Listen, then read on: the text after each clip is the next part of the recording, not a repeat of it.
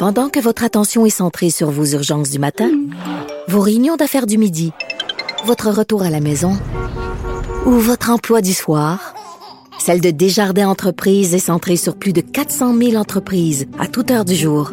Grâce à notre connaissance des secteurs d'activité et à notre accompagnement spécialisé, nous aidons les entrepreneurs à relever chaque défi pour qu'ils puissent rester centrés sur ce qui compte, le développement de leur entreprise. Vous écoutez Martino.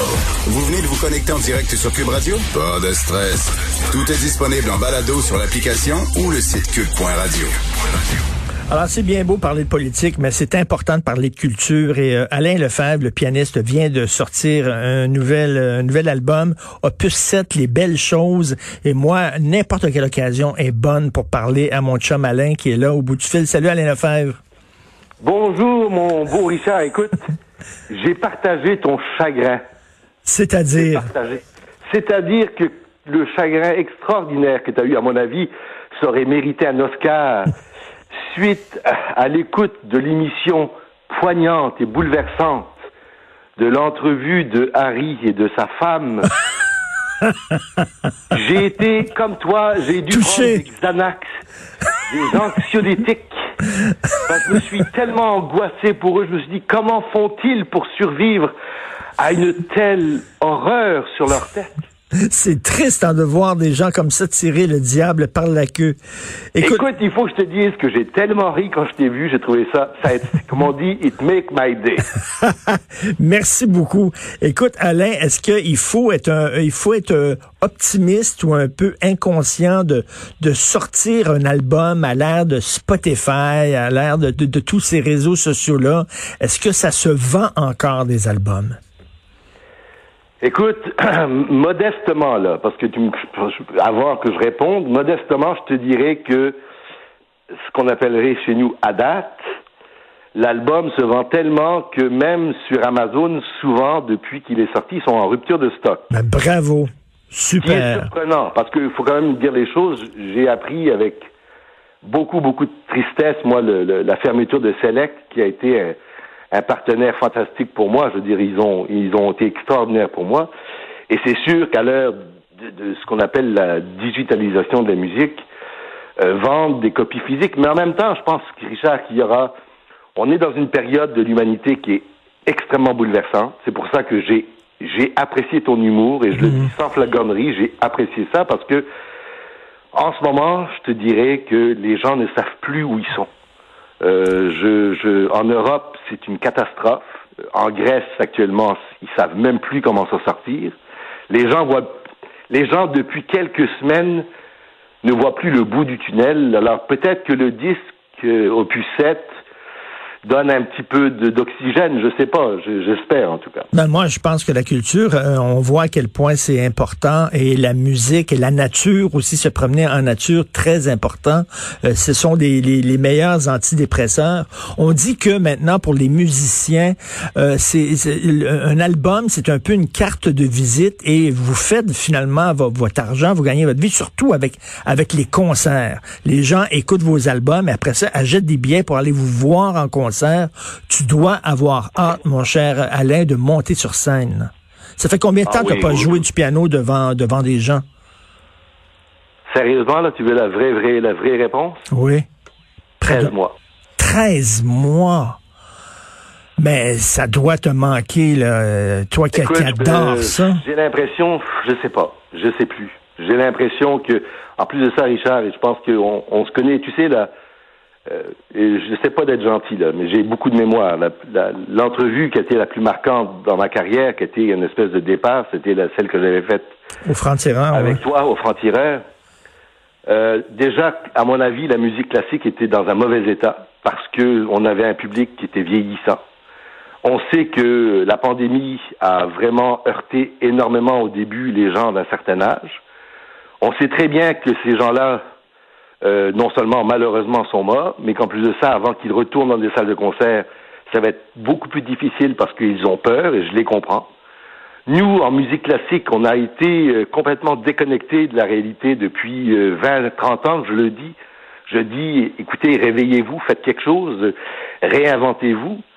Et euh, je n'ai pas, je ne pourrais pas dire ce matin que je suis très optimiste quant à la reprise. Le théâtre, ça va fonctionner parce que le théâtre au Québec a eu des, des gens qui sont géniaux, Hmm. qui ont réinventé le théâtre. Euh, euh, le ballet, à mon avis, ça va être difficile. L'opéra, ça marchera, bien que les chanteurs y crient et crachent. Alors, à ce moment-là, comment vont-ils faire pour chanter? Euh, La musique classique, ce sera une autre paire de manches. Je pense que beaucoup maintenant vont favoriser les récitals de piano seul, de, de violon seul. Ça va être un peu ça, si tu veux. Mhm. Mais je pense qu'il faudra un miracle. Mais le miracle, il va devoir être dans beaucoup, beaucoup de sens. Parce que là, la pandémie, c'est comme un tsunami. Hein. Le tsunami, quand on l'a vu arriver, il a inondé la ville. Là, le- le- la, la ville est inondée en ce moment. Mais attends que l'eau parte. Et là, euh, le réveil, à mon avis, va être très difficile. Et euh, je sais pas. Je, Euh, je ne suis pas, un- je suis pas un pessimiste, mais je suis quand même un réaliste. Je pense pas que les choses iront si facilement euh, bien. Et en plus de ça, on voit que politiquement, tous les pays vivent des crises politiques, quels qu'ils soient. Il y, a des, il y a une crise de confiance, il y a une très grande fatigue de la population, les gens sont fatigués, et je les comprends. Les jeunes sont désespérés, tu vois. euh, les jeunes n'en peuvent plus, là. Je veux dire, bon, toi et moi, on est, on est jeunes, mais on est quand même un peu moins jeunes que d'autres jeunes. Je pense, je pense que c'est rough, c'est très rough. Et, écoute, je vais te parler de, de, de, de musique classique. Euh, euh, tu sais que bon, là, il y a une idée des jeunes de l'ADQ de faire lire des livres, des romans québécois euh, aux jeunes à l'école secondaire et au cégep. Mais euh, qu'en est-il de l'éducation de musique classique? Moi, je m'intéresse, je commence à m'intéresser, euh, franchement, Alain, à la musique classique. C'est, je suis autodidacte. Chez nous, on n'en écoutait pas lorsque j'étais jeune et à l'école, jamais on m'en a fait entendre. Même dans mes cours de musique, on me faisait entendre des comédies musicales américaines, des trucs comme ça qu'on nous faisait écouter. Donc, moi, c'est moi-même que je dois aller chercher. Là, je suis en train de lire un livre sur Wagner pour essayer de comprendre quelque chose et tout ça. Je vais chercher mon éducation moi-même. On devrait aussi euh, faire écouter de la musique classique aux jeunes à l'école. Vraiment. Ben, c'est-à-dire que il y a euh, là, il y a, une. Tu sais ce que ce que ce que l'on vit aujourd'hui aussi, et pour ça que bon, éveiller les gens, discuter euh, de la de la discussion jaillit la lumière, c'est que mon père, quand il est arrivé en 1967 au Québec, il a été engagé. Mon père était donc militaire de carrière. Mon père a été engagé au Québec comme professeur de musique dans les écoles parce qu'à l'époque, en 67, il y avait un ministre qui avait dit dans chaque école, qu'elle soit Villemar, qu'elle soit à La Chine, qu'elle soit Rimouski, il y aura de la musique classique, il y aura une présence de musique classique. Et mon père, lui, qui était donc dans l'armée, mais qui était musicien, c'était pour lui un point d'honneur. Aujourd'hui, Richard, tu le sais, les gens maintenant n'ont même plus de recul au niveau de la lecture, ils n'ont plus de recul, et c'est pas de leur faute, je ne critique pas, mais le niveau éducation est tellement bas, on regarde simplement chez nos amis euh, voisins du Sud, le niveau intellectuel, quand tu penses que le président américain euh, nouvellement élu, si tu veux, a été fier de dire que la musique était représentée parce qu'il y avait Jennifer Lopez et Lady Gaga. Hey, quand même, soyons sérieux.